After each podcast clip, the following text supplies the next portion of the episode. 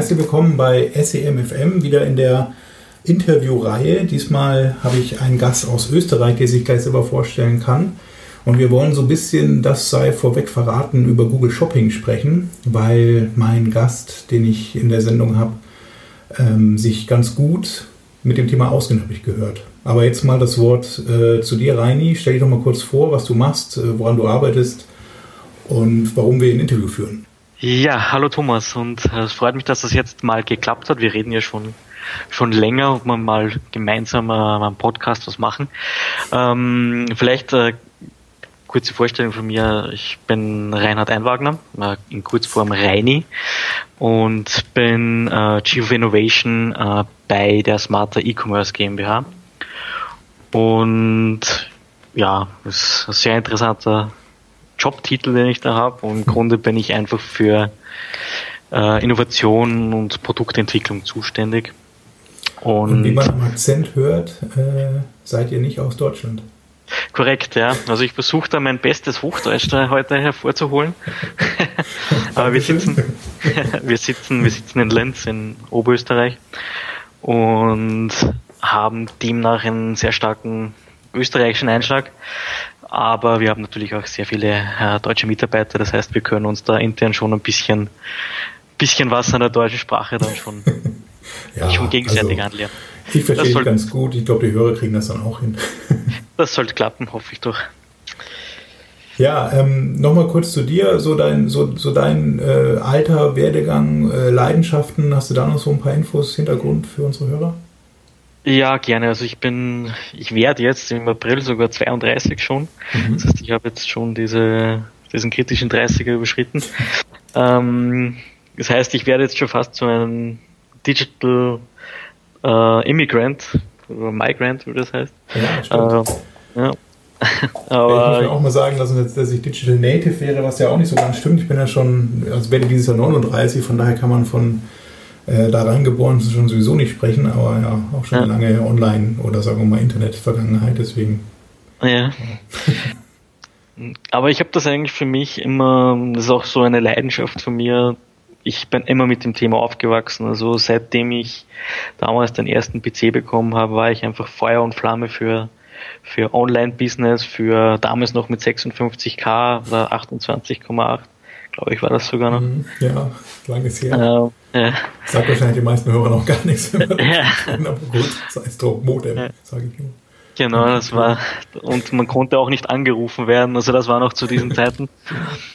Ähm, da hat das eigentlich schon für mich begonnen und es war für mich auch eigentlich schon relativ klar, dass ich in dem Bereich was machen will. Also mir hat es einfach fasziniert, was, was man da machen kann im, im Internet und welche Freiheiten es sich bietet.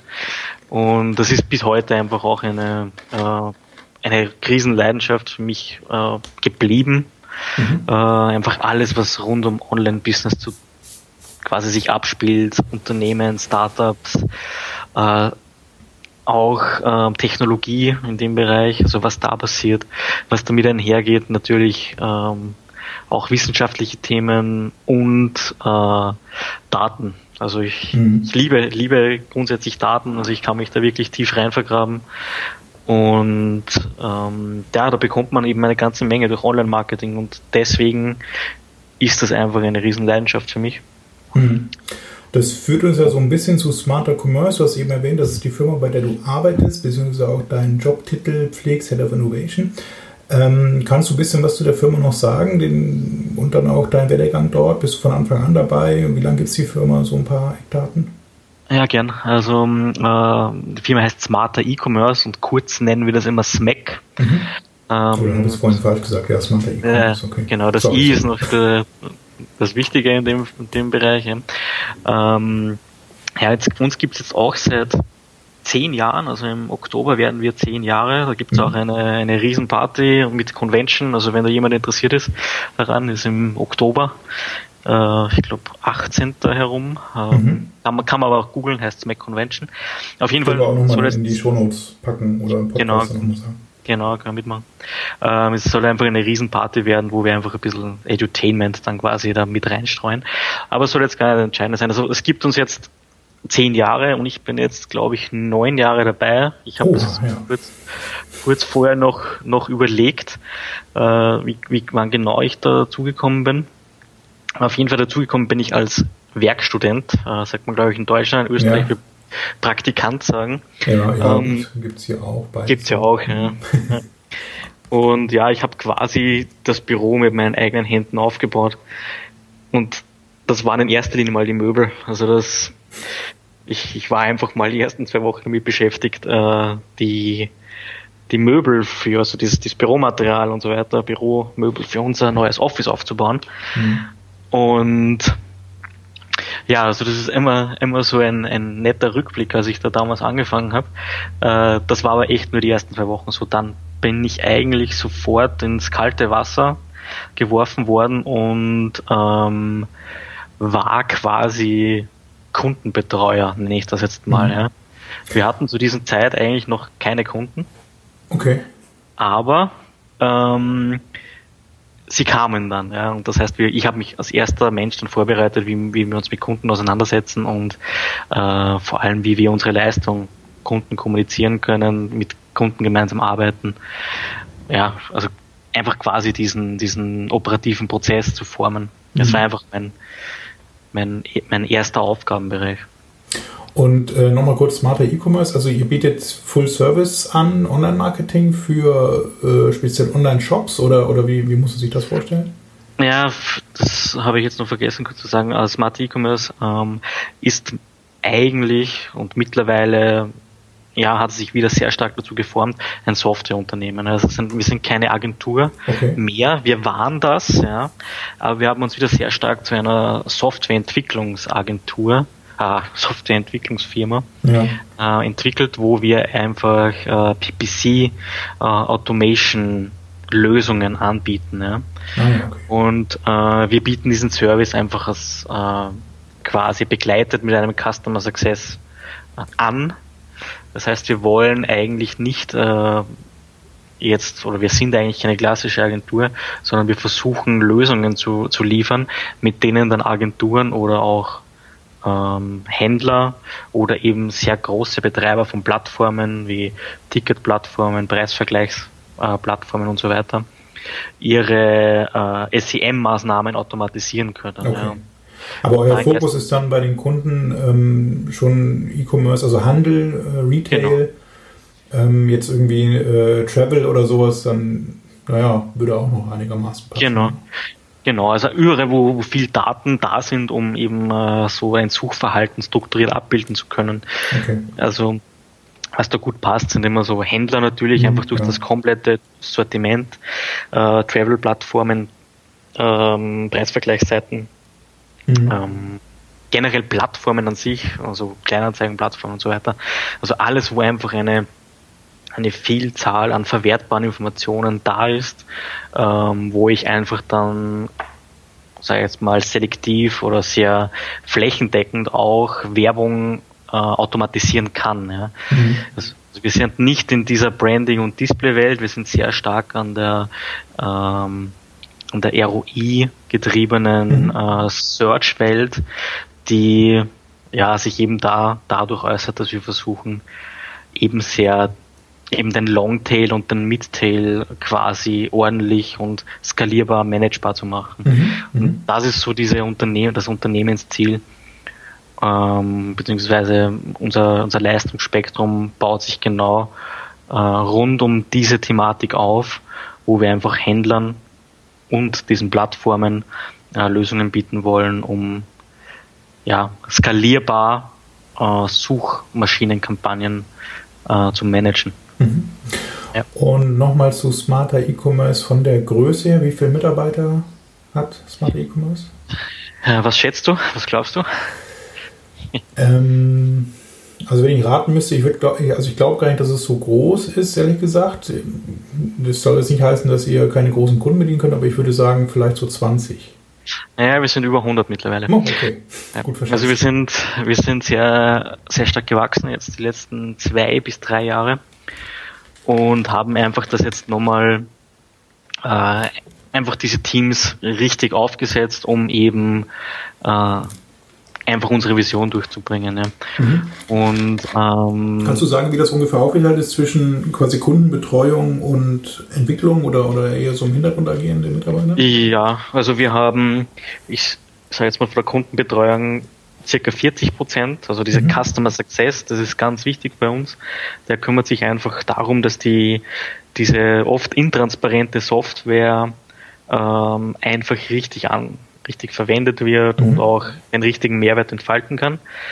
Dann haben wir noch ähm, circa 20 Prozent Entwickler äh, und so Teams, die nahe dran sind, wie UI, ähm, Marketing, Engineering und solche, mhm. äh, solche Abteilungen.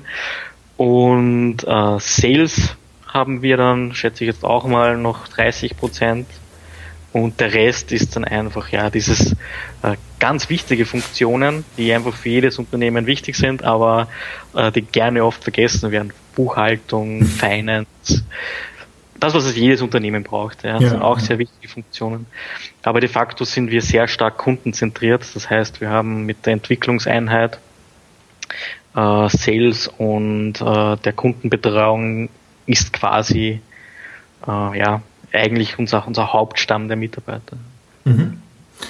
Ja, ich glaube, so zum Hintergrund und Eckdaten haben wir jetzt schon viel gehört. Ich würde jetzt mal gerne so ein bisschen in das Konkretere einsteigen. Ihr habt ja ein Tool am Start, das nennt sich Whoop.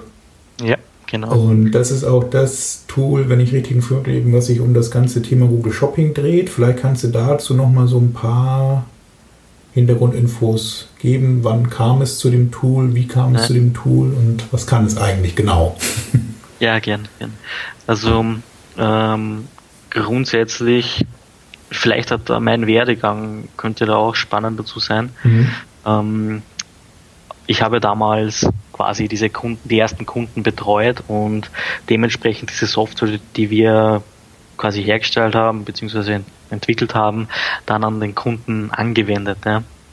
Schwierigkeit ist dabei, dass Google rasant sich weiterentwickelt. Ja. Mhm. Bedeutet, plötzlich steht ein neues Format vor der Tür, wie es damals die Product Listing Ads waren. Und als, als Händler muss man sofort darauf aufspringen, ja, weil es einfach ähm, in zwei bis drei Jahren die Zukunft sein kann. Mhm. dementsprechend muss man als Tool-Entwickler sofort mit also mit dieser, eigentlich noch vor dieser Masse, die dann kommt, schon präsent sein und diese Lösung fertig entwickelt haben. Ja. Kann, kannst du das zeitlich noch ungefähr einordnen, wann Google Shopping ja. kam? Also Google Shopping kam 2013 bis 2014 circa. Ja. Es ist jetzt äh, in Deutschland kam es ein bisschen später, in den ja. USA wurde es vorher schon kostenpflichtig. Und äh, 2014 war, glaube ich, für Deutschland im August, äh, glaube ich, war das, ähm, mhm. im August 2014, wurde das dann ein kostenpflichtiges Format. Ja. Okay, Davor also ich wollte aber so ungefähr die Jahreszahl. Ja. Ähm, und Product Listing Ads gab es ja schon so ein bisschen eher, oder? oder genau, gab schon ein, zwei, drei Jahre davor, ja. äh, wurde auch ausgerollt von, es gab am Anfang, glaube ich, drei Länder, die das nur hatten, das war USA, UK und Deutschland, ich glaube Frankreich dann vielleicht noch. Und dann war's das, ja. Ähm, wenn wir dann über Google Shopping vielleicht noch reden, wie sich das weiterentwickelt, war das nur ein kleiner, meine, das sind Hauptmärkte, ja, aber es war ein, nur ein kleiner Funke. Jetzt, was Google Shopping mittlerweile ist, ist ja ein globales Phänomen für die Search eigentlich. Mhm. Ja, also, ähm, da, also gut, äh, Google Shopping, als es kam, selber war es ja noch, äh, hast du ja schon ein bisschen erwähnt, kostenlos letztendlich so, ne? konnte man im Grunde mitnutzen, war aber auch dann vom, ähm, vom Anteil her, dadurch, dass es ja dann in einem eigenen Bereich auf der Google-Ergebnisseite stattgefunden hat, eben auch nicht so, äh, so groß, sage ich, wie heute. Ja. Und Korrekt, das ist ja das, können wir nachher noch mal so ein bisschen genauer besprechen, eben jetzt sehr stark so in die, in die normale Suchergebnisseite integriert ist hat es auch nochmal einen ganz anderen Stellenwert bekommen. Ne? Also Definitiv, das merkt man schon deutlich dann, dass da auch ähm, teilweise schon mehr als die Hälfte an Traffic generiert wird, wenn man jetzt gerade in so einem Retail-Bereich unterwegs ist. Ja, korrekt. Okay, ja. können wir aber nachher nochmal so ein bisschen genau darauf eingehen. Ich wollte nochmal so ein bisschen zeitlich das andere. Also 2014 Google Shopping und wahrscheinlich so 2011, 12 meine ich auch so PLA. Davor gab es ja auch nochmal so ganz bisschen, wie, ich weiß gar nicht, wie das hieß bei Google, diese Google Base gab es dann, ja. Ja, also am Anfang hieß genau, und es gab aber nochmal so einen Anzeigentyp, da konnte man im Grunde so eine Textanzeige aufklappen mit Produkten drin. Ja, die Product Listing äh, Extension war das. Ja. Ähm, das war noch so ein, das war so nebenbei, neben den PLAs, äh, wurde dann aber auch entfernt für mhm, die genau, PLAs. So ja. Genau. Und dementsprechend, das, das hat auch jetzt nicht so viel Traffic immer gebracht. Also die ja. richtigen, die richtigen Treiber war dieses Google Base. Format mhm. und eben dann auch diese Platzierung auf der Suchergebnisseite, beziehungsweise in diesem Shopping-Kanal, ja. ja. Äh, der aber auch eigentlich nur mit Google Shopping dann richtig groß wurde. Ja. Jetzt sind wir aber so ein bisschen von, von Whoop abgedriftet, also ja. erzähl doch nochmal dazu ja. ein bisschen was. Genau, also im Grunde, äh, wie kam es zu Whoop? Also wir haben einfach gemerkt, dass plötzlich dieses neue Format äh, richtig überschwappt. Ja. Dieses ähm, PLA-Format war einfach ähm, jetzt im Toolset für einen Online-Händler plötzlich, äh, ich sage jetzt mal in frühen, äh, in frühen Phasen nicht mehr wegzudenken, weil es einfach auch kostenlos war damals. Ja. Das mhm. heißt, das hat man einfach mitgemacht. Und dementsprechend hatten wir da ähm, aus einem Thread, weil natürlich wir damals nur auf Textanzeigen gearbeitet haben, versucht sofort eine Opportunity zu machen und uns einfach diesem Format zu nähern, zu überlegen, wie würden wir das aussteuern? Wie würden wir da für den, für den Online-Händler äh, wirklich das Maximum rausschlagen, was für ihn möglich ist? Und äh, wir haben dann damals schon begonnen, ähm, diese Product Listing Ads pro Produkt zu erzeugen, um wirklich jedes Produkt unter Kontrolle zu haben, um halt äh, sehr gute Produkte wirklich zu fördern und Produkte, die nicht funktionieren, einfach wieder runternehmen zu können. Ja, das mhm. war diese Vorstufe zu Whoop. Mhm. Und ja, dann hat Google einfach dieses Format gepusht. Ja. Es hat einfach viel mehr Möglichkeiten gegeben. Du hast einen eigenen Kampagnentyp dann bekommen. Ähm, das war eben der, dieser, dieses Jahr 2014 mit dem Beginn der Shopping-Kampagnen. Mhm. Und das hat uns dazu gebracht, dass wir einfach gesagt haben, okay, wir müssen da jetzt voll einsteigen, weil ähm, unser Ansatz, den wir da mit den PLAs verfolgt haben, einfach sehr gut funktioniert hat. Ja. Und dementsprechend haben wir dann einfach nochmal versucht rauszufinden, also es war durchaus ein, ein langes Forschungsprojekt auch dahinter, wie wir äh, feststellen können, welche Produkte ähm, gut funktionieren oder nicht gut funktionieren. Das heißt mhm. einfach ausgedrückt, ähm, was es eigentlich macht, da komme ich vielleicht dann gleich nachher noch dazu. Ähm, Im Grunde stellt es sich einfach der Problematik, dass gerade bei, bei Google Shopping äh, sehr viele Produkte Umsätze erzielen und nicht nur eine Häufung bei Topsellern passiert. Mhm. Bedeutet man, wenn man sich so einen Account ansieht, hat man äh, einige wenige Topseller und dann einen wirklich langen Rattenschwanz an Produkten, die eine, also eine Conversion oder zwei Conversions erzeugen, äh, in der Summe aber sehr viel beitragen an Umsatz. Also es mhm. geht Richtung 80 Prozent hochgehen. Und wir haben einfach versucht, Bitmanagement von einer anderen Perspektive ähm, zu betreiben bzw. zu sehen. Mhm. Also wir gehen jetzt nicht her und sagen, okay, äh, wie viel kostet der Klick, zu welchem äh, Gebot bekomme ich wie viele Conversions, sondern wir versuchen zu schätzen, ähm, welche Leistung wir ein Produkt erzielen und mhm. nutzen da auch diesen dahinterliegenden Produktgraph. Äh, also was ist das für eine Kategorie, welchen Preis hat das Produkt, ja, ja. welche Produktlinie, also, also diese, diese wertvolle Produktinformation, die dahinter liegt. Und wir lernen dann einfach auf Basis der, der Produktmerkmale äh, und versuchen damit Entscheidungen speziell im Longtail zu verbessern. Das heißt, ich gehe dann nicht von 50% Conversion Rate aus, wenn ich äh, zwei Klicks habe und eine Conversion, sondern mhm. kann das wirklich äh, auf Basis der, der Neighborhood von diesem Produkt einfach auf ein, sage ich mal, ähm, sehr wahrscheinliches Ergebnis runterbringen. Und mhm. das ist eben so diese Grundidee. Also habe ich jetzt so verstanden, Whoop ist im Grunde ein Gebotsautomatisierungssystem speziell für Google Shopping. Korrekt, ja. Okay. Also das ist so diese Kernleistung. Ähm, wir haben natürlich, also du hast auch Kampagnenfunktionalität drinnen.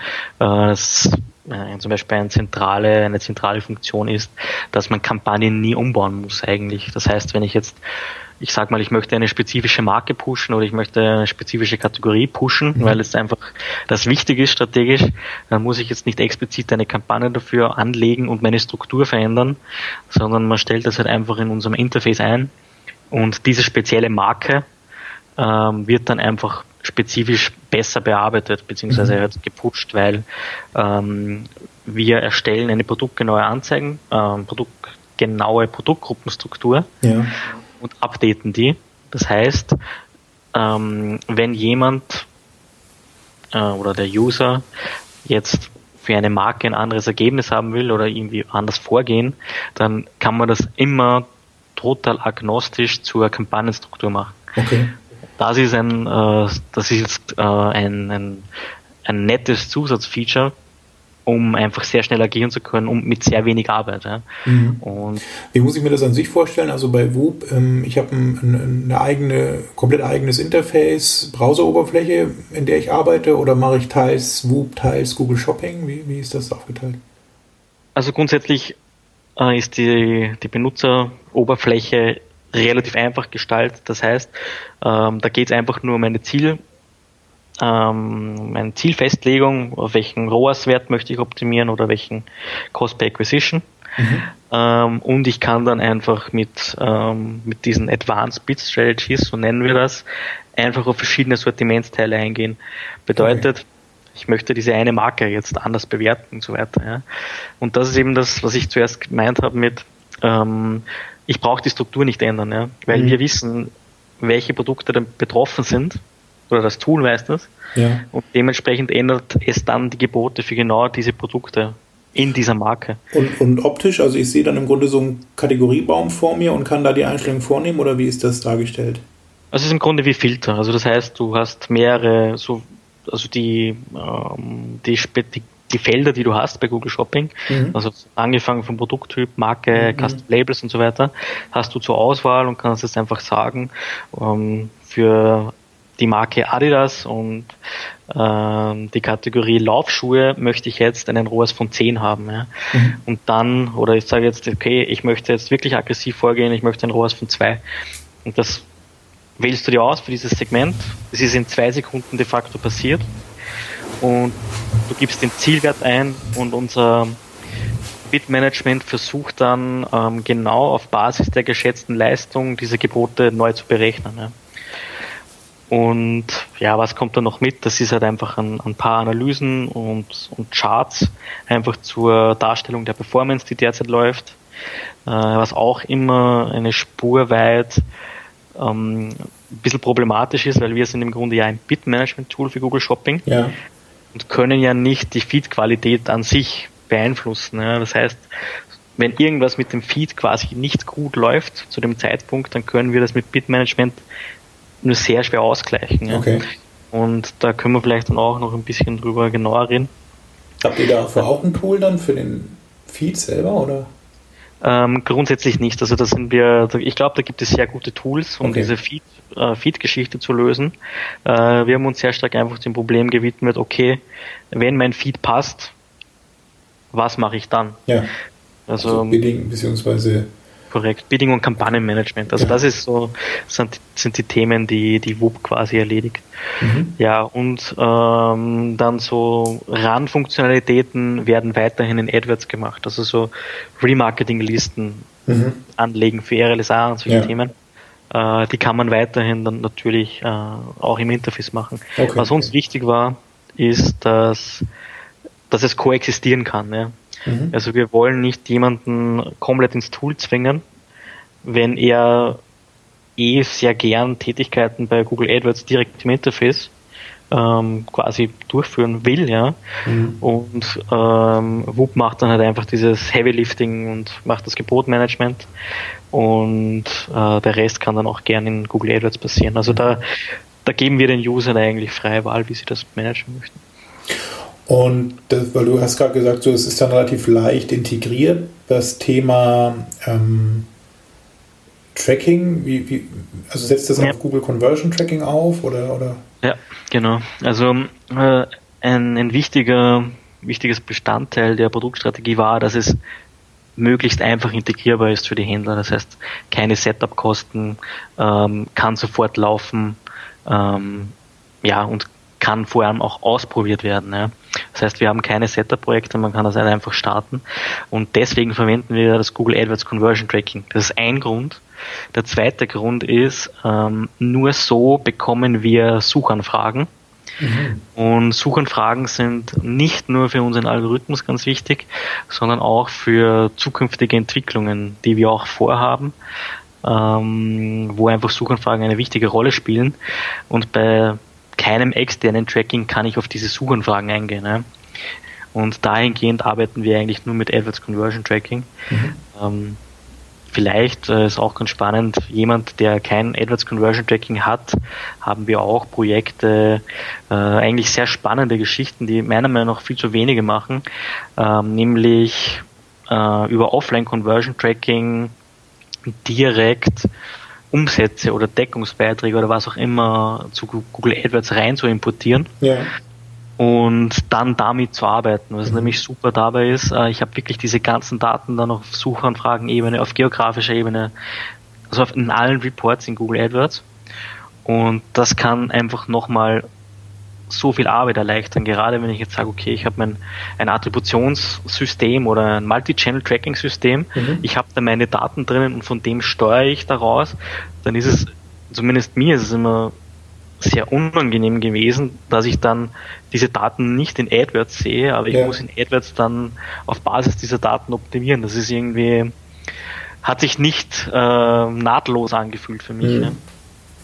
Und da gibt es jetzt eben Möglichkeiten, direkt diese Conversion-Daten zu importieren und das machen meiner Meinung nach noch zu wenige Unternehmen äh, und sagen, also gerade in so Konversationen, wenn wir mit Kunden reden, ähm, sagen sie oft, wir haben das Google AdWords Conversion Tracking, aber wir optimieren eigentlich nicht danach, weil wir ein anderes Tracking irgendwo anders haben. Ja. Und ähm, das ist, glaube ich, was, was man mittlerweile sehr gut lösen kann und da kann man echt auch mehr Spaß dann haben, wenn man direkt im Google AdWords Konto dann damit arbeitet. Mhm. Also äh, zum Hintergrund eben, man, man ersetzt im Grunde das Google AdWords Conversion Tracking, was ja im Grunde ein kleines JavaScript wäre, was man auf der Seite, also auf dem Online-Shop auf der Bestellbestätigung äh, installiert, durch ähm, Conversions, die man halt über eine CSV-Datei, wie auch immer, dann hochlädt in das Konto.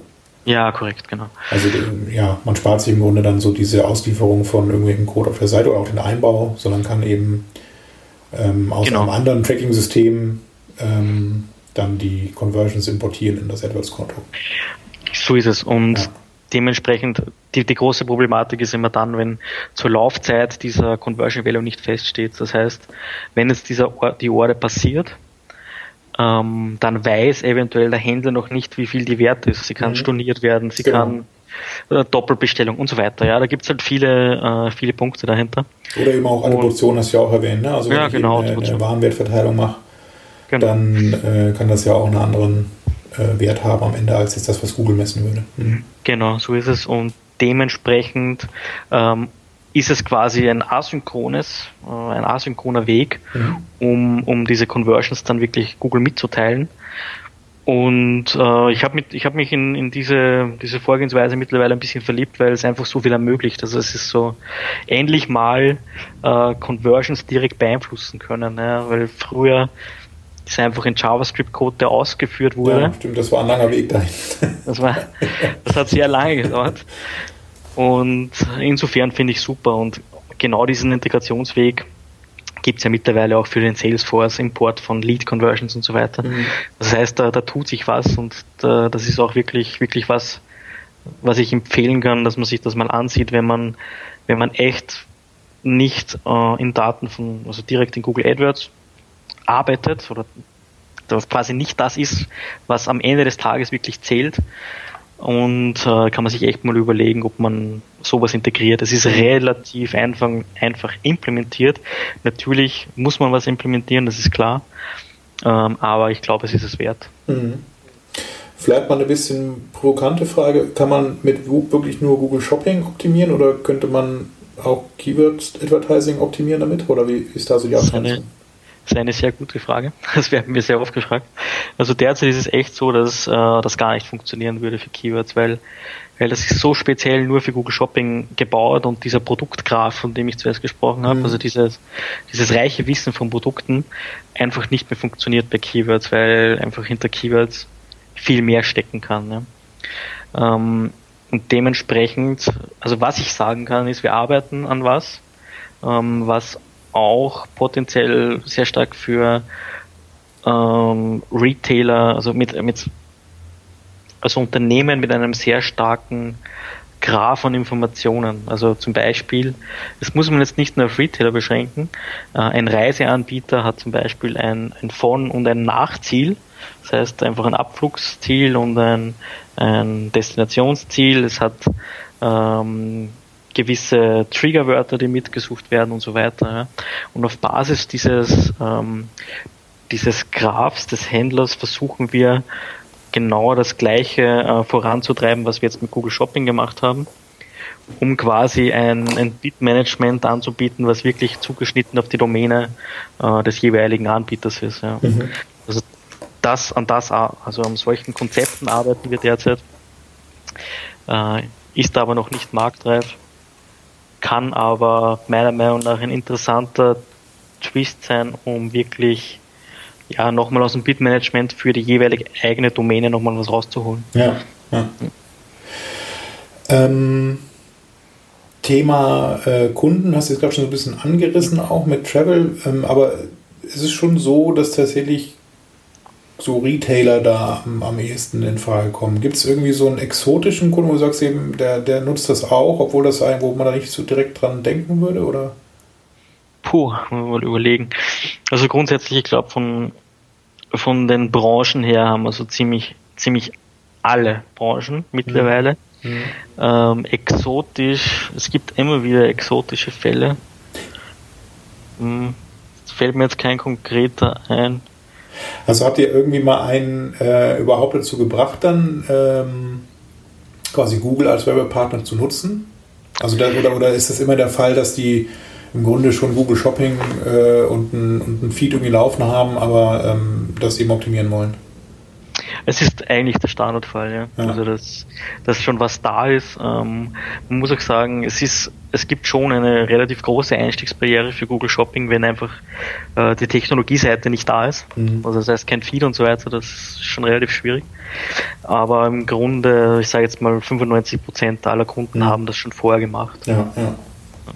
Ja, gut, das ist also die ich, also du meinst es technisch, ja, es ist jetzt nicht, äh, nicht ganz so simpel, sage ich mal, wie Keywords, die man jetzt selber erstellen könnte, ja. aber ähm, Google ist ja da auch relativ äh, entgegenkommend, sage ich mal, eben was so Datenfeed angeht. Ne? Also da kann ich ja im Grunde ja. auch mit, mit ein paar Produkten mal anfangen, das kriegt man vielleicht sogar noch manuell hin. Also so eine, so eine große Hürde ist es eigentlich nicht mehr, aber ja, das schon Hast recht. komplett recht. Hast recht. Ein bisschen, ein bisschen mehr als Keywords ist es schon, das stimmt mittlerweile hast du auch die Möglichkeit, über ein Merchant, äh, über ein, ein Google Sheets ähm, das ans Merchant Center zu übermitteln. Ja, genau, genau. Also. Und das sind jetzt schon, das ist schon einfacher geworden. Ja. Das Witzige ist, man muss es halt auch mal wissen, dass das funktioniert. Das ist dann wieder das nächste Thema. Ja, okay. Wie ist eigentlich so, vielleicht das noch, ähm, die, die Zusammenarbeit mit Google und euch? Also habt ihr da auch einen Austausch mit denen, was jetzt so, sagen wir mal, Entwicklung angeht? Oder ich weiß gar nicht, wie, wie Google ja. in Österreich aufgestellt ist, ja. muss ich gestehen. Also ich die werden wahrscheinlich auch da irgendwo ein Büro haben oder so, ne? Aber ja, das ist aber in erster Linie eher so, ähm, ich sag mal, Kundenbetreuungs- und, und äh, Sales-Außenposten. Mhm. Ähm, Google Shopping wird eigentlich sehr stark in Zürich ja, genau. entwickelt. Äh, da ist auch der, ja, das ist einfach da die Homebase für Google Shopping. Zumindest meiner Ansicht nach. Ähm, und äh, da also, haben wir. Also ich, ja. ja. Ist auch schon jetzt eine Weile her, da, da waren mal äh, quasi Entwickler dann aus Zürich dann in Hamburg hier ähm, bei uns im Büro und das war auch, das war so witzig, weil die waren, also für eine kurze Anekdote an der Stelle, die waren äh, quasi ja. gemischt, Sales-Team und Entwickler. Ja. Und dann ging es halt um, es war auch noch ziemlich, ziemlich am Anfang von, also es war glaube ich sogar noch Product Listing Ads und noch nicht Google Shopping. Und dann wollten wir halt so ein bisschen Hintergrundwissen da eigentlich haben und die äh, Entwickler waren da so ganz freizügig mit Informationen. die, die gaben da so alles preis und man merkte so, wie die Sales-Mitarbeiter von Google immer unruhiger wurden und auf den Stühlen hin und her rutschen, meinen, ja, das können wir eigentlich nicht und offiziell ist das nicht, das habt ihr jetzt nicht gehört. Das war, war ganz amüsant, weil die Entwickler so ganz frei von der Leber weg da irgendwie erzählt haben. Dann hatte man auch ja, so, dass sie mal ein paar Insights bekommen es ist immer, also als Entwickler weiß man das natürlich immer viel früher als wie äh. Sales-Mitarbeiter. Ähm, ich kann mir diese, diese Situation, glaube ich, sehr gut vorstellen. Das ist, glaube ich, bei uns auch nicht viel anders. Ähm, das Spannende dabei ist, dass, ähm, dass man aber trotzdem sehr gute Informationen einfach auch oder sehr ähm, ich sag mal, informationsreiche Gespräche führen kann. Ja.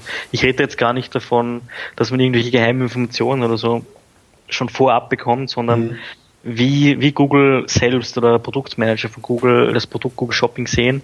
Und davon kann man schon einiges ableiten, wie das in der Zukunft funktionieren kann. Und das ist eigentlich das Spannende.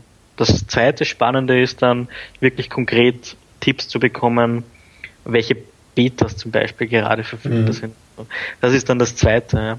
Ja. Äh, alles andere äh, kennt man bei Google eh, hat es dann teilweise nicht so, das ist nicht so in Stein gemeißelt. Das heißt, die, die können mhm. ruhig sagen, äh, wir arbeiten da dran, aber das heißt jetzt nicht, dass das im nächsten Jahr oder überhaupt kommen soll. Ja. Und von sowas darf man sich dann auch nicht täuschen lassen ja. und da jetzt wirklich da draufsetzen. Ja, und vieles wird ja auch dann tatsächlich nur in bestimmten Ländern und häufig dann USA getestet und kommt dann auch gar nicht mehr zum Rest der Welt. Gibt es ja auch häufig. Eben. Und dementsprechend ähm, haben wir da schon gute Kontakte, meiner Meinung nach. Und ja, ja. freut uns. Ähm, ihr habt aber auch, das wollen wir nicht vergessen, ähm, einen Award gewonnen mit eurem Tool. Ja, genau. Freut das war jetzt kürzlich, ne? Also da musst du noch mal so ein bisschen ausholen für die, die den nicht kennen, den, den Semi- oder Semi-Award, ich weiß gar nicht, wie, wie der ausgesprochen Ich glaube Semi, Semi. Semi ne? ja. Ja. Genau, also ein Semi-Award von der ähm, in, bei der SMX in, in München. Mhm. Das ist einfach ein Award, der von einer, einer Fachjury äh, verliehen wird. Und da sind wir in der Kategorie Spezialtool für SEA, glaube ich, war, war diese Kategorie nominiert gewesen und haben den dann ähm, auch, was mich sehr freut, gewonnen.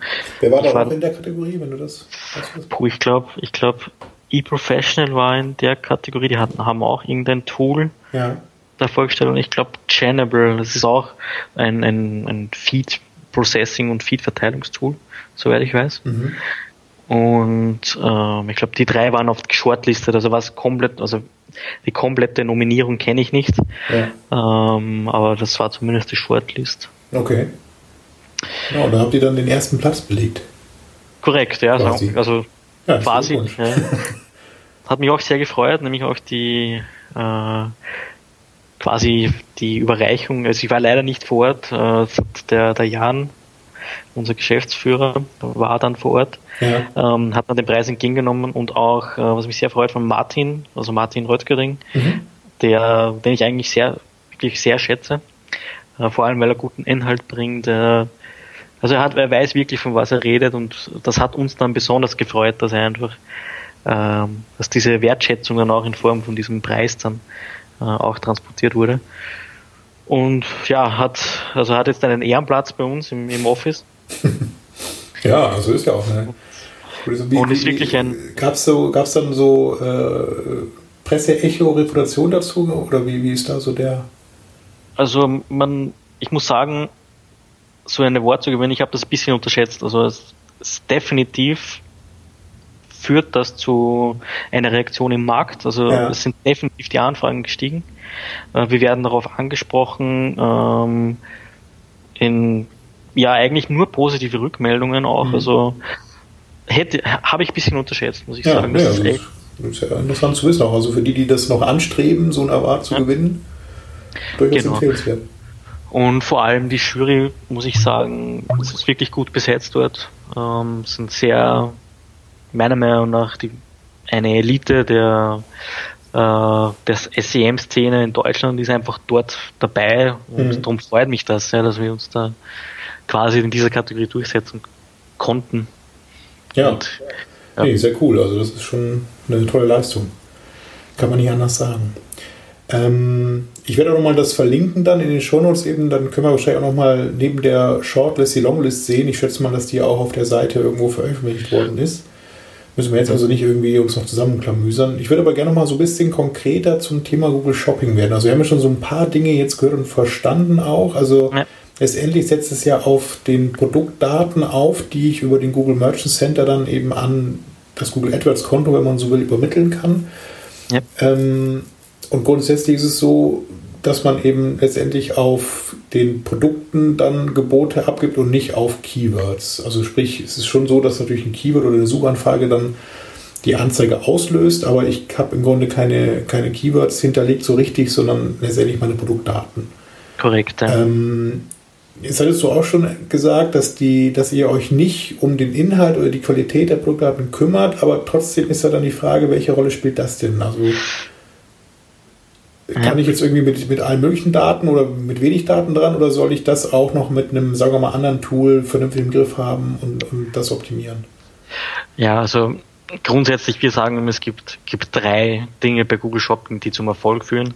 Das ist einerseits das Sortiment, also da rede ich noch nicht mal von, von Datenqualität, mhm. sondern einfach vom, vom Sortiment. Ist das etwas, was nachgefragt wird? Ist das etwas, wo konkret Leute danach suchen? Ne? Mhm. Und das auch online relativ einfach gekauft werden kann. Und vor allem mobil. Da komme ich vielleicht nachher noch mhm. dazu, wenn man. Also vielleicht erstmal mal kurz, weil, weil wir jetzt auch ja. schon so ein bisschen über Travel, also ja. kann, kann im Grunde jeder Google Shopping machen oder muss ich irgendwie so, eine, so einen Online-Abverkauf auch gewährleisten? Ähm, du musst das Produkt verkaufen können. Also wirklich ähm, quasi, es gibt ein paar digitale Güter, aber im Normalfall ist ja. es einfach äh, verschickbare Ware. Ja. Können, äh, also, also ein Travel-Kunde kann der auch Google Shopping machen? Also Nein, das geht, geht nicht, ähm, weil es also einfach in, in Shopping, also in das Retail-Segment nicht reinpasst und auch ja. in die Funktionsweise von Google Shopping. Aber ich kann mir gut vorstellen, dass Google auch sowas für Retail, für ein, ah, für, sorry, für, ähm, für Travel macht, mhm. äh, weil es einfach ein Word, eine Vertical Search Engine quasi schlussendlich ist. Und dementsprechend kann ich mir vorstellen, dass sowas auch kommen könnte, analog so, okay. zu Google Shopping. Ja. ja aber würde, okay. glaube ich, auch ganz anders funktionieren. Also ja. das, der Konsument funktioniert auch anders. Aber bei Google Shopping geht es einfach neben dem Sortiment. Ähm, also du hast noch eine Frage gehabt, ob man alles verkaufen kann. Was zum Beispiel nicht geht, sind Autos. Und das ist vielleicht ein, ein, interessante, ein interessanter Fall, wo ich gesagt habe, wir haben teilweise schon kuriose Sachen. Mhm. Äh, da wäre ein, ein quasi ein Autohändler auf uns zugekommen äh, und wollte halt äh, Google Shopping für Autos schalten, weil er draufgekommen ist, dass das noch keiner macht. Ja. Und das noch keiner machen, also dass es noch keiner macht, lag daran, ähm, dass es nicht geht. Ja. Und dementsprechend gibt es schon Richtlinien. Das heißt, so Vehicles, äh, so Boote, Motorräder, kleinere gehen schon, ähm, aber jetzt so richtige Motorräder gehen nicht, Autos gehen nicht. Also ich muss es im Grunde halt online auch dann tatsächlich bestellen können. Genau. Und so den ganz normalen Checkout, den man sonst von, von Amazon und Co. kennt, dass man, dass man so eine Funktion einfach hat. Ne? Genau, und man muss eben auch als Endkunde kaufen können. Das ist auch immer für B2B-Shops äh, immer ein bisschen schwierig. Ja. Ah, okay. Ähm, ja. ja. Und das schließt ja auch dann, ähm, obwohl das ja Shopping-Bereich ist, dann so Preisvergleichsseiten, die jetzt keine ja. Kauffunktion ja. haben, dann ja wieder aus. Ja, genau. Ähm, es gibt dazu eine, eine Beta in den USA, ähm, die heißt Affiliate für Google, Shop, für Google Shopping oder irgendwie so. Mhm. Und da glaube ich, wollen sie Preissuchmaschinen oder diese Affiliates äh, ja. ein bisschen einbeziehen, weil, weil die natürlich auch gute Shopping, also nicht Shopping-Spender, aber gute AdWords-Spender waren mhm. und denen jetzt natürlich mit Google Shopping etwas, ja, das Feld bisschen weggeräumt ja, Zeit. Das stimmt. Ja. Und dementsprechend gibt es dazu, glaube ich, schon Programme, aber das ist, glaube ich, nichts, was man in den nächsten Monaten damit, damit rechnen kann. Mhm. Ja, aber ja, ja. Also das ja, der, der Fall ist ja auch ein bisschen ähm, kurios, muss man sagen, dass ich erst Google Shopping ist ja eigentlich auch Preisvergleich, wenn man so will. Ne? Also so von der von der Anmut her ist es ja ähnlich wie jetzt eine Preisvergleichsseite. Ich bin irgendwie in so einem in so einem Kaufmodus auch schon. Also ich habe so die, die Informations- und, und äh, Inspirationsebene ja verlassen eigentlich und suche dann schon konkret nach einem Produkt und einem Händler, der das hat. Genau. Wenn ich dann bei der Preissuchmaschine landen würde, dann hätte ich ja im Grunde nochmal so einen, so einen Zwischenschritt da irgendwie eingebaut, der eigentlich überflüssig ist. Ne? Also ja. deswegen ist ja, es, ja, kann man das so einerseits nachvollziehen, dass Preisvergleichsseiten da eigentlich nicht listen sollten. Andererseits verlieren die halt natürlich riesig an äh, Daseinsberechtigung und da ist dann natürlich auch immer so ein bisschen fraglich, wenn Google dann hohe Marktanteile hat in gewissen Ländern, dann ist es immer so ein bisschen hm, anrüchig dann, ne? Richtung Kartell gedacht und so. Also, naja. Äh, genau. Also es kann, kann schon schwierig sein. Man muss dazu sagen, Richtung Kartell, sie haben einen riesen Mitbewerber und das ist Amazon, weil de facto geht es ja darum, wo findet die Produktsuche statt, also mhm. wo wird äh, ein Bedarf geäußert und Google Shopping ist sehr stark dazu geworden, dass man direkt bei Google diese Nachfrage nach einem Produkt stellen kann und äh, adäquat einfach auch die Möglichkeit dann bekommt, zu den richtigen Händlern zu kommen. Mhm. Aber Amazon ist halt noch immer die größte Produktsuchmaschine. Das heißt, wenn ich jetzt einfach, äh, ich bleibe wieder bei dem Beispiel, weil es einfach überall verwendet wird, die Adidas ähm, Laufschuhe, mhm. äh, wenn ich die kaufen will, gehen die meisten trotzdem noch immer zu Amazon und versuchen es dort mal. Mhm. Also das ist einfach, das ist einfach der größte Konkurrent meiner ja, die hatten auch, ähm, vielleicht das noch zu Amazon, die hatten auch tatsächlich von 2005 auf 6 nochmal ein riesen Wachstum so in den Anteiligkeiten dann. Ne? Also im Vergleich auch zu Google, die in dem gleichen Portfolio sind. Ja. Ähm, ich, ich, weiß jetzt die Zahlen nicht genau, ich meine, es sind sogar 12% gewesen, die, die dann im Grunde Anteil an Einstieg in eine Produktsuche ja, genau. Haben. Also das ist, das sind einfach die zwei Giganten in dem Bereich. Ja. Und ich glaube, meiner Meinung nach ein bisschen verloren haben die Preissuchmaschinen. Ja, auf jeden Fall. Weil die halt, ja, logischerweise nachgelagert durch Google halt quasi zum Traffic kamen. Mhm. Äh, ich glaube, es, es geht denen jetzt nicht schlecht. Also sie haben keine existenzgefährdenden Probleme jetzt, aber ich glaube, das sollte man schon gespürt haben. Ja, aber es ist ja auch dann, was ich eben meinte, so, also der, der, dieser Prozess, in dem ich bin, ich bin ja wirklich schon so in der Kaufphase, ich, da will ich jetzt nicht lange mit irgendwelchen Vergleichen noch aufhalten, so, ne? Also ich ja. kann das eben schon nachvollziehen, dass die Leute dann direkt bei Amazon suchen, weil der Kauf ist ja in der Regel auch direkt so und die haben ist ja auch gelernt und so ein bisschen Vertrauen auch eben dann äh, häufig den günstigsten Preis. Also da brauche ich auch nicht mehr groß vergleichen, ich will nur wissen, ob sie es haben und ob sie es eben schnell liefern können am Ende so. Ne? Also da sind so ein paar andere äh, Bedürfnisse in den Vordergrund gerutscht, würde ich mal behaupten. Ja, und es wird auch sehr stark zum ähm, quasi zum Erfahrenskauf äh, oder Erfahrungskauf, weil wenn ich bei Amazon einmal was bestelle, ähm, dann weiß ich, dass das passt im Normalfall. Ja, da ist einfach mhm. qualitätsgesichert im, im größten Sinn. Ja, ähm, bei Google Shopping werde ich halt einfach zum Händler weitergeleitet. Ja, da da gibt es Programme dafür, die auch, also diese Customer Reviews, die jetzt auch weiter ausgerollt werden.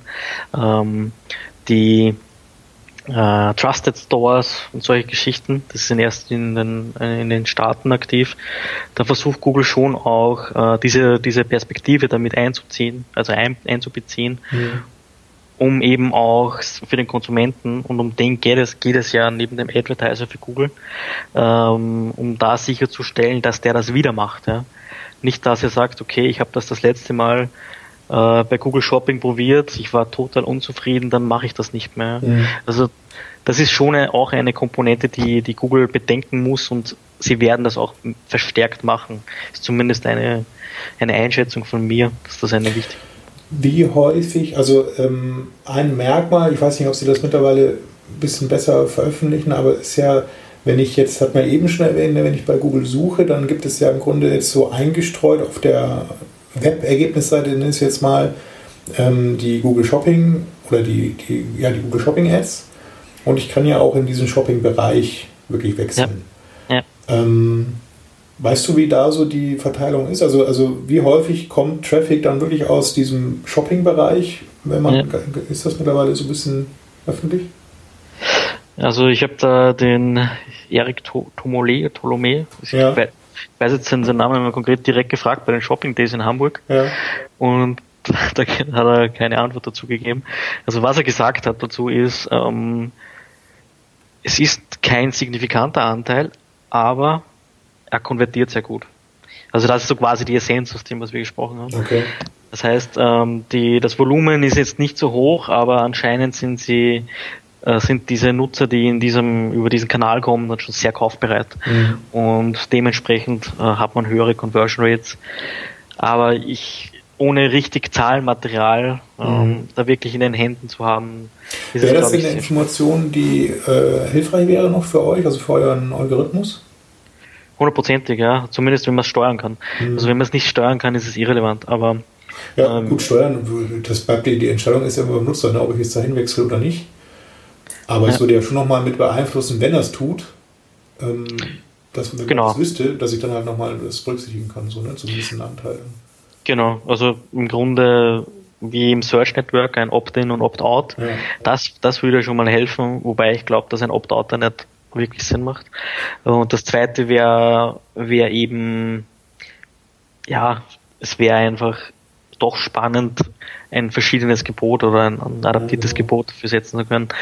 Wenn wenn wenn es wirklich so ist, dass die Conversion Rate höher ist und wenn die Conversion Rate höher ist, dann wäre ich potenziell auch bereit, da wirklich mehr zu zahlen. Mhm. Ja. Also kann, könnte schon spannend sein. Mhm. Jetzt haben wir schon so ein bisschen über äh, KPIs und sowas gesprochen. Ja. Gibt es da noch andere im Vergleich zu dem normalen Keyword Advertising, was bei Google Shopping eine Rolle spielt?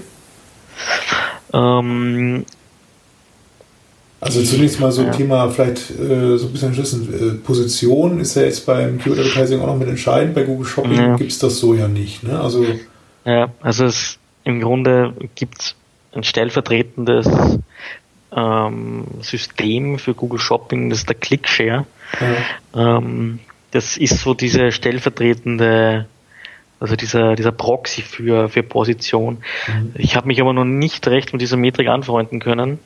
Ähm, die macht meines Erachtens nur sehr stark Sinn auf Mobile. Ähm, wenn man sich nämlich mal eine mobile PLA angesehen hat, das ist einfach dieses Karussell mhm. und ich kann nach rechts quasi weiter swipen und dieses Karussell dann äh, quasi durchnavigieren. Ja. Und da hat Position echt eine Auswirkung auf die Klickrate.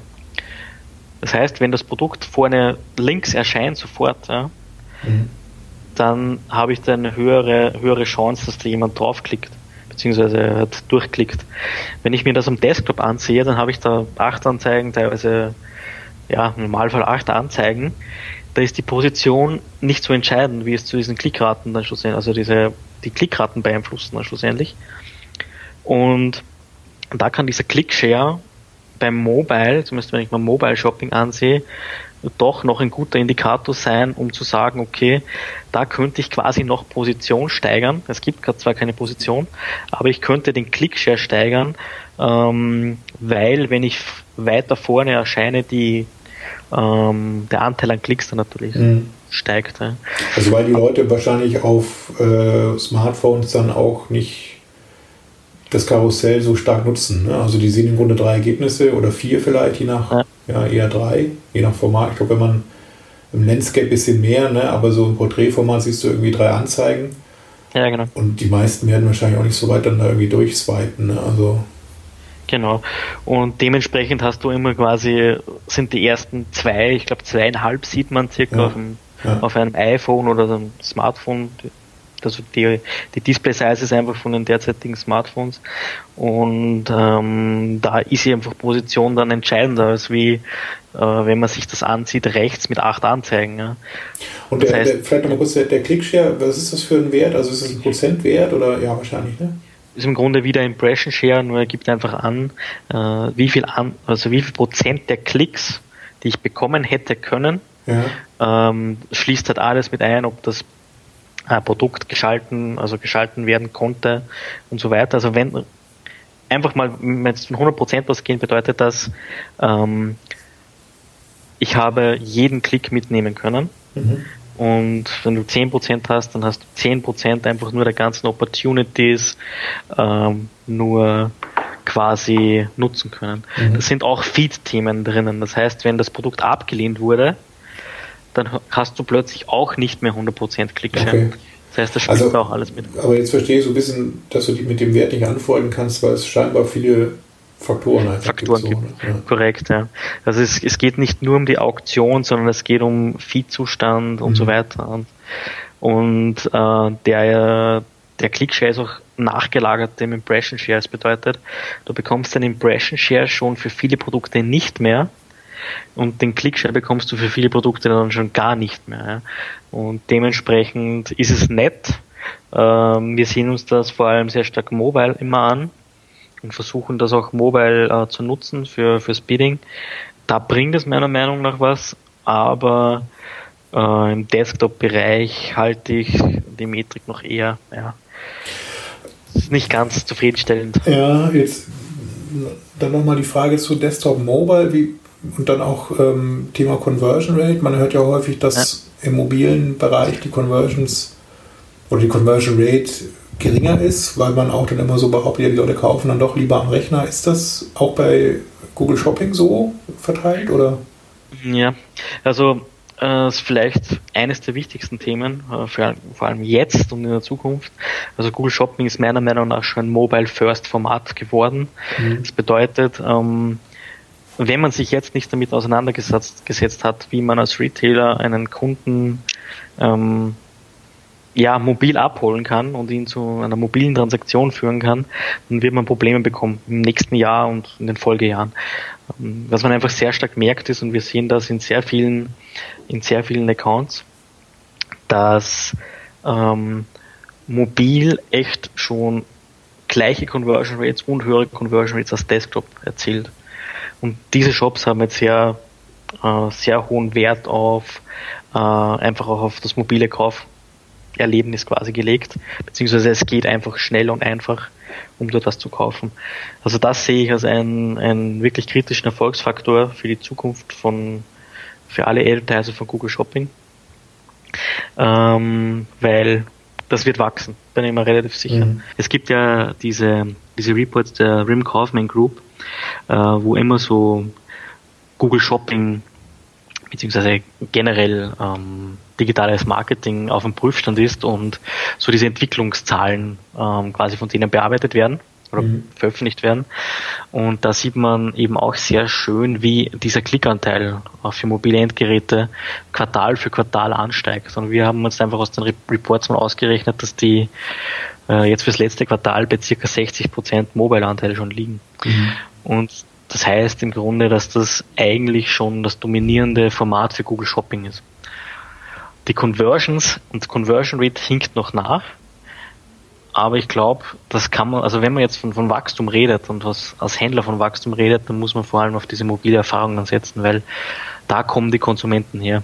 Mhm. Und ich glaube nicht, dass das nachlässt. Im Gegenteil, ich glaube, dass das viel mehr noch der Fall sein wird. Vor allem, weil einfach diese ganzen äh, Smartphone-Konsumenten mehr werden und nicht mhm. weniger. Ich habe noch mal eine Frage zu den Inhalten jetzt so ein bisschen. Also ähm, ja. Wir hatten ja jetzt eben immer als Einstieg das beliebte Beispiel Adidas Laufschuh. Ja. Wenn ich sowas jetzt belegen würde mit Google Shopping, also das tue ich ja wahrscheinlich, ne? weil ich irgendwie eine Marke habe, ich einen Laufshop, ich bin ja wahrscheinlich, wenn ich sowas suche, jetzt als, als, als Nutzer Google suche, weiß ich ja noch eigentlich nicht, welchen ich wirklich kaufen will. Da für mich mir jetzt eher so ganz generell zu Laufschuhen von Adidas. Ja. Und bei Google Shopping ist es ja schon so, oder die, die Idee ist ja, nicht, dass, ich da, dass ich mit Produktdaten ja das Ganze füttere, würde ich ja eher mit einem bestimmten Modell ja eigentlich gelistet werden wollen. Würdest du empfehlen, dass man versucht, dann so etwas generischere Begriffe auszuschließen oder passt das trotzdem auch so in diesen Google Shopping-Bereich rein? Ähm, grundsätzlich ja. Also ich würde immer auf die gesamte Bandbreite von, von diesen äh, shopping-relevanten Suchanfragen bieten. Mhm. Die Frage ist, wie hoch, weil äh, was sehr evident ist mittlerweile, da hat der Martin Röttgerding einfach auch gut aufbereitete Inhalte dazu veröffentlicht. 2014 war das sogar schon. Ja, ich hatte auch mit Martin, das war mein letztes Interview. Ja, genau. auch zu dem Thema, also von daher, ja. ja also die, ich glaube, die Theorie ist eh bekannt. Ähm, wenn nicht, kannst du es auch gern sicher mal linken zum Podcast. Genau, ich werde darauf hinweisen. ja. Ähm, da geht es einfach darum, dass du für verschiedene Queries einfach durch äh, Ausschlussprinzip mit negativen Keywords und Kampagnenprioritäten einfach versuchst, verschiedene Gebote für diese Begriffe quasi anzubringen. Ja. Und da ist einfach diese klassische Regel so, dass generische Suchanfragen eher schlechter konvertieren mhm. und sehr produktnahe, also wenn der Konsument schon sehr entschieden ist, was er schlussendlich will, weil sonst kennt er den Produktnamen nicht, logischerweise, dann ist die Kaufwahrscheinlichkeit höher. Ja? Und das mhm. versucht man eben quasi unter Anführungszeichen auszunutzen und äh, die Gebote hierfür höher zu gestalten und äh, potenziell für generische Begriffe das bisschen niederzufahren ja, vom Bidding her. Ja. Aber ist natürlich auch notwendig, einfach um diesen, also jetzt wenn man den kompletten Funnel sich ansieht, ich kann natürlich mich nur darauf konzentrieren, äh, diese Lower Funnel Conversions, also wenn der Kunde genau weiß, was er will, mhm. zu holen.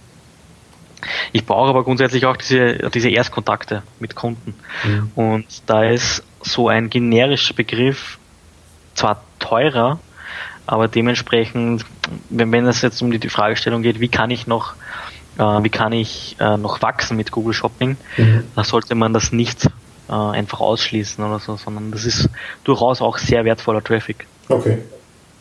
Man kann aber immer nur auf ähm, Produktdetailseiten verlinken. Ne? Also ich habe nicht die Chance, irgendwie zu sagen, wenn einer eben nach Samsung jetzt sucht, dass ich dann irgendwie so eine Übersichtsseite Samsung verlinke, sondern ich muss immer ein Produkt mit Detailseite ja, zeigen. Genau, genau. Ja, also da gibt es auch schon erste Formate, die, äh, die von Google kommen, die es schon ein bisschen vereinfachen, direkt bei auf der Suchergebnisseite oder jetzt direkt in einem Shopping-Channel eine Vorauswahl zu treffen. Also ich rede jetzt mal von Größen und Farben, also Farbmuster. Mhm. mhm. Und ähm, das führt einfach auch schon zu einem besseren Erlebnis, wenn ich halt direkt auf dieses ähm, auf dieses jeweilige Produkt im, im, Shop dann weitergeleitet werde. Weil was sonst oft passiert, und da ist auch wieder ein Schuh ein super Beispiel, ähm, es schlägt ein Produkt an, ein Adidas Laufschuh wieder, oder das nehmen wir mal Nike, dass die auch ein bisschen Werbung bekommen. Äh, Nike Laufschuh. Ja. Und ähm, der genau, der spezifische, ich kenne jetzt leider keine Bedruckbezeichnungen, ähm, Nike Laufschuh XY. Free oder Free, Free Run oder so, ja. Ja, ich glaube, das war sogar Adidas jetzt in dem Fall. Ich glaube, das ist Free, Adidas. nee, Nike Free gibt es aber hier, zumindest steckt Echt? vor. Ja, Nike Free. Ah, ah, ist das, okay. Na gut, dann war das falsch gelingen. Ja, super. Auf jeden Fall, ähm, du findest genau diesen Schuh, du klickst durch zum Händler und siehst, dass genau deine Größe nicht da ist. Und das ist oft ein Problem, weil dieses Matching natürlich nicht auf die Größen funktioniert, sondern mhm. einfach auf den Titel der, äh, des jeweiligen Schuhs. Und da gibt's auch dann wieder, sage ich mal, Konzepte, wie man das umgehen kann, indem man zum Beispiel ähm, das, das den kompletten Schuh rausnimmt, also alle Größen und alle Farben, wenn ich einfach nicht mehr viel lagernd habe. Mhm. Weil einfach diese Conversion Rate so, ein, so ein, einsinkt. Ja. Ich habe jetzt nur mal die, den, den ockerbraunen äh, Schuh lagernd mit Größe 35. Ja. Also da wird keiner mehr kaufen, aber Google Shopping, nachdem es nach den Produkttiteln geht, ähm, wird noch immer Traffic erzeugen. Ja. Und plötzlich ist die Conversion Rate schlecht. Ja. da also gibt es einfach. Tatsächlich auch die Produktdaten ringsum, inklusive Verfügbarkeit, ähm, auch auf verschiedenen Varianten mit einbeziehen in, die, in, den, in den Feed und entsprechend berücksichtigen und dann eher ähm, das ganze Produkt rausnehmen, wenn man nur noch Randgrößen hat oder eben Farben, un, die unbeliebt sind. Ja. Also unsere Kunden machen das so, beziehungsweise einige, die liefern uns einfach diese Daten mit. Also die sagen zum Beispiel über ein Custom Label, ja. ähm, für, dieses, für dieses Produkt haben wir nicht mehr viel lagernd. Mhm. Dann weiß der Algorithmus automatisch, nachdem er sich einfach die Historie angesehen hat, wie ein Produkt performt, wenn nicht viel lagernd war, dass die Conversion plötzlich abfallen wird. Ja? Mhm. Und so kann man das auch machen. Dann braucht man diese Produkte nicht rausnehmen. Und man kann, das rausnehmen ist einfach eine binäre Entscheidung. Das heißt, Ad geschalten, Ad nicht geschalten. Ja. Beim Bid-Management hat man halt eine, äh, eine Möglichkeit zwischen 0 und 1 zu, zu agieren und sage ich mal bei 20 Cent ähm, jetzt zu bieten, was noch immer äh, eine, bei einer Conversion Rate von 1%, die jetzt viermal niedriger ist als wie die normale Conversion Rate, noch Umsatz zu machen. Ja. Und das ist so der Vorteil vom Bid-Management im Vergleich dazu, äh, ein Produkt auszuschließen. Mhm. Ja. ja. Ähm, Thema Landingpage, kümmert euch da auch noch drum oder ist das dann Sache des Kunden?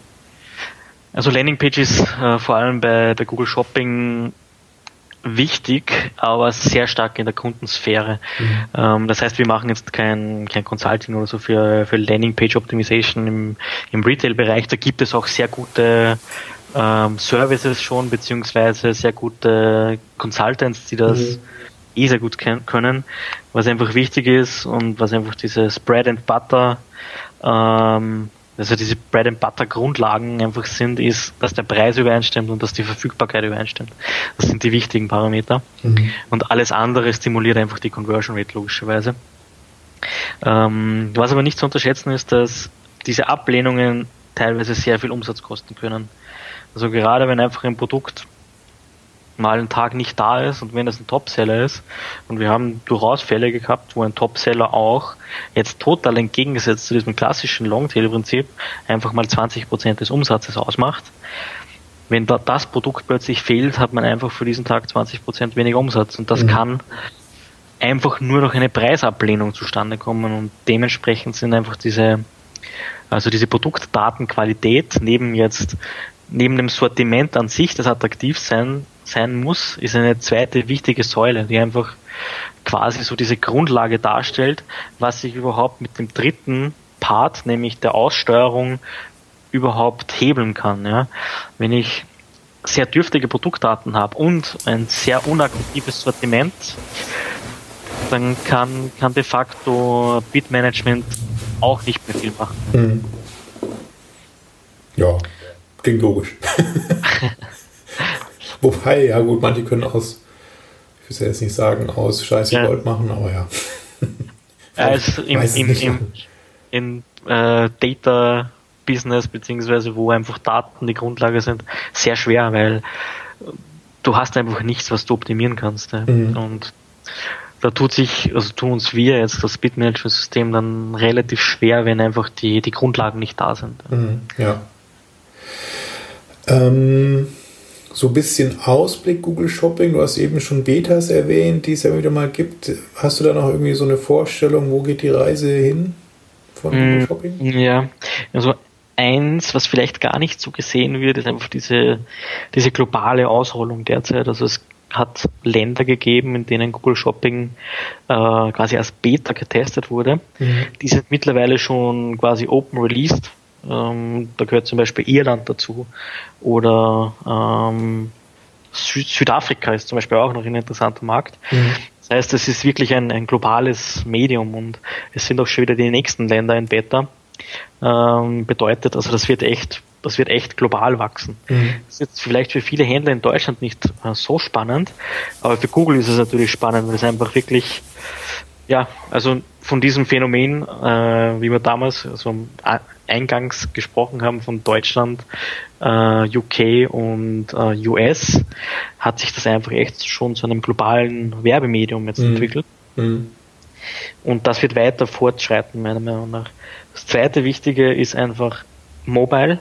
Mhm. Ähm, wenn man sich einfach ansieht, was Google Mobile, vor allem bei Google Shopping verändert hat, auch im November 2015 war das, glaube ich, wo einfach diese PLA viel ähm, ich sage immer noch PLA dazu, also diese Shopping-App, ähm, viel prominenter platziert wurde und einfach auch organische Ergebnisse einfach total äh, below the fold geschoben hat.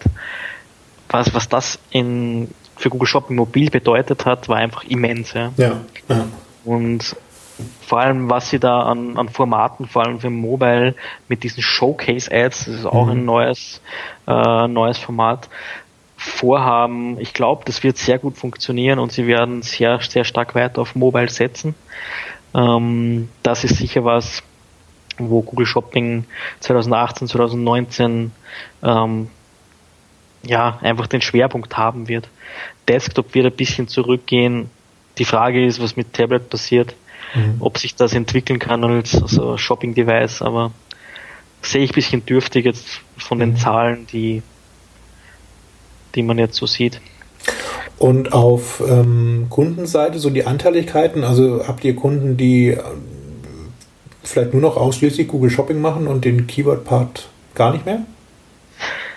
Äh, so? Wenige, wenige, ja. Also es ist grundsätzlich ist es so, dass Google Shopping ich glaube, da ist man einfach ein bisschen verwöhnt dann auch, äh, jetzt nicht negativ verstehen, verwöhnt, weil Google Shopping einen sehr starken ROI-Charakter hatte. Also wirklich das performt sehr stark und ähm, klassische Textanzeigen dazu, und ich möchte es nicht mal mit Display vergleichen, aber klassische Textanzeigen haben einfach teilweise nicht so einen starken ROI.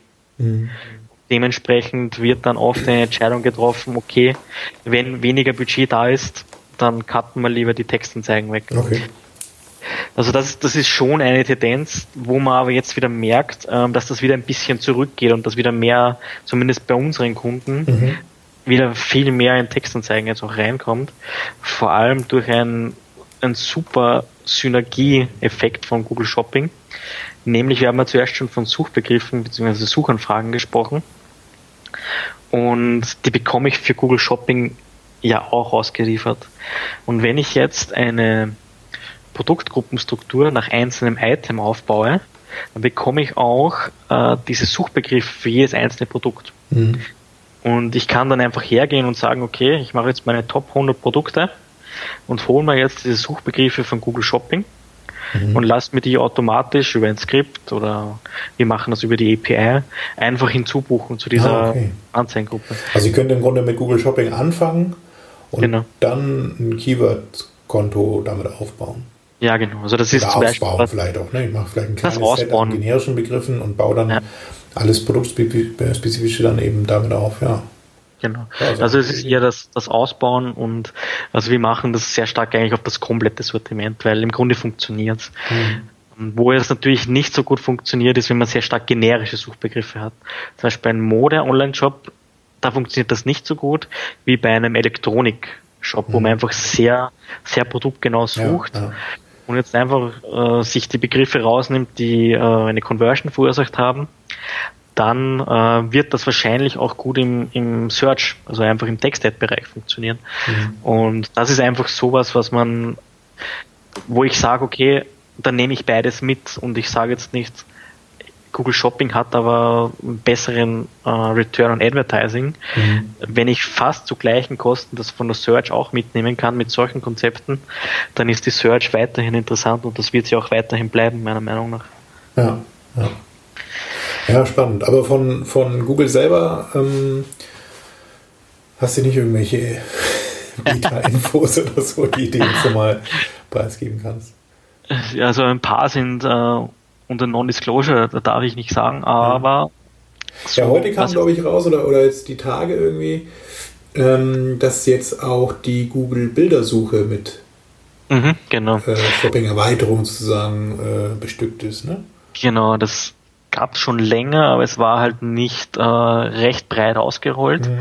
Ähm, ist einfach ein zusätzlicher Kanal. Also das, das habe ich auch kurz gemeint mit die, die Formate werden mehr werden. Also mhm. ich glaube auch, dass dass YouTube auch noch Potenzial hat. Ich glaube, das rennt noch auch nicht wirklich auf voller Flamme, ähm, weil dort auch Produktsuche stattfindet, vor allem diese Unboxing-Geschichten. Mhm, und ja, stimmt. Mhm. Da, da ist auch sicher noch was drinnen. Und ähm, ja, was ist dann, also bei Shopping, was natürlich, wenn wir jetzt von Mobile reden, auch noch wichtig ist, diese Local Inventory Ads. Mhm. Äh, das wird auch mehr werden, äh, wie man jetzt vor kurzem gelesen hat gibt es jetzt schon für mehr Advertiser die Möglichkeit, jetzt diese Store-Visits ähm, ja. einzubeziehen. Ja. Und äh, ist natürlich ein super Aufleger für Local Inventory mhm. Ads, weil mhm. äh, ja, wenn ich das ja, jetzt schaffe, ja. diese, diese Feeds und diese Daten zur Verfügung zu stellen und ich kann jemanden erreichen, der einfach äh, im Umkreis genau nach dem Produkt sucht, ist das einfach ein, ein sehr super Werbe, also wirklich mhm. ein, ein potentes Werbemedium. Und ich schätze auch ein, dass das noch nicht das Potenzial erreicht hat, was es erreichen kann und wird auch für 2018, 19 sehr interessant werden, glaube ich. Mhm. Ja, also da ist auf jeden Fall noch viel Potenzial drin, so, ne? Gerade ähm, weil ja auch sich du die, die, also über generell so, ne, auch jetzt meistens Local Inventory, klar, ich, der Stationärhandel ähm, findet natürlich auch noch statt, aber auch da gibt es ja Bewegung Richtung Online und E-Commerce, von daher, ja, also ja. der, die Zahl der Werbetreibenden wird sich halt auch noch stark erhöhen und entsprechend ja. auch dann das Angebot seitens Google da eben sämtliche Bereiche, die irgendwie E-Commerce-lastig sind, dann da abzubilden. Ja, definitiv. Mhm. Cool. Seid ihr ähm, jetzt demnächst wieder auf irgendwelchen Veranstaltungen, die du noch empfehlen kannst, dieses Jahr noch? Puh, also was ich explizit empfehlen kann, SEA Camp. Mhm. Das ist jetzt eh im äh, ab, äh, ich glaube 27. April, wenn mhm, ich mich jetzt jeder, nicht genau. irre. Genau. Äh, super Veranstaltung. Genau, das ist dann im November, glaube ich, mhm. nochmal. Ähm, das ist sicher ein super, super Tipp. Ähm, ja, die SMX ist jetzt schon gewesen in München. Ja, die hatten wir schon. Da genau, die ab abgeholt. Ja, genau, stimmt. Und ansonsten, was ich noch empfehlen kann, ist unsere Convention. Ja. Äh, stimmt, die haben wir am Anfang schon erwähnt, die werden wir auch nochmal verlinken. 18. Genau. Äh, ja. Da muss man dann sich also Österreich aufmachen. So ist es, ja. Also wir versuchen da ein super, super Rahmenprogramm zu schnüren. Äh, bist auch natürlich sehr gerne eingeladen dazu. Äh, ja, ich habe auch schon eine Einladung bekommen, muss ich gestehen. Ah, super. super. sehr gut. Das ist wieder das Marketing-Team weit voraus. ja. Also wir haben das ja ähm, noch umverlegt, weil wir hatten sie, wir hatten sie ja noch auf den Tag der deutschen Einheit gelegt, was so. dann nicht so clever war. Okay. Und jetzt haben wir, jetzt haben wir es halt auf dem 17. bis 19. Oktober. Ah, ja. Äh, in unserem neuen Office, das ist auch vielleicht noch ganz cool, ja, nachdem wir zu viele Leute sind, bekommen wir jetzt auch ein neues Office. Und das ist so eine äh, denkmalgeschützte alte Tabakfabrik, wo gerade oh. so ein Startup und äh, ja, so ein Unternehmenshub quasi daraus wächst. Und ja, da, ja, klingt spannend. Da haben wir die Chance, da quasi äh, als Mieter da einzuziehen und das wird, wird super. Ja, das also gerade in der Branche ist es ja nicht verkehrt, da auch ein schönes Büro zu haben für die Mitarbeiter. Ne? Das genau.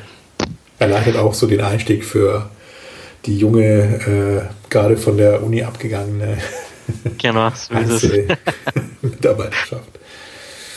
Ja, cool. Ähm, gut, äh, wahrscheinlich so die ganzen üblichen Veranstaltungen wie die Mexiko, da werdet ihr auch sein. Gibt es in ja, Österreich genau. irgendwas Besonderes, wo du sagst, da kann man auch mal hin, in Wien vielleicht irgendwelche Sachen oder in Linz auch? Mm, sehr wenig. Also ähm, gibt auch in Salzburg diese, aber das ist immer SEO, ne? Diese SEOcom oder wo ist die? SEOcom, genau, genau. Die, die kann man sich, also das ist so eines der wenigen Dinge in, in Österreich eigentlich. Ja, also da kann man sich eher an Deutschland halten. Das sind so die, die mhm. besseren Formate meiner Meinung nach.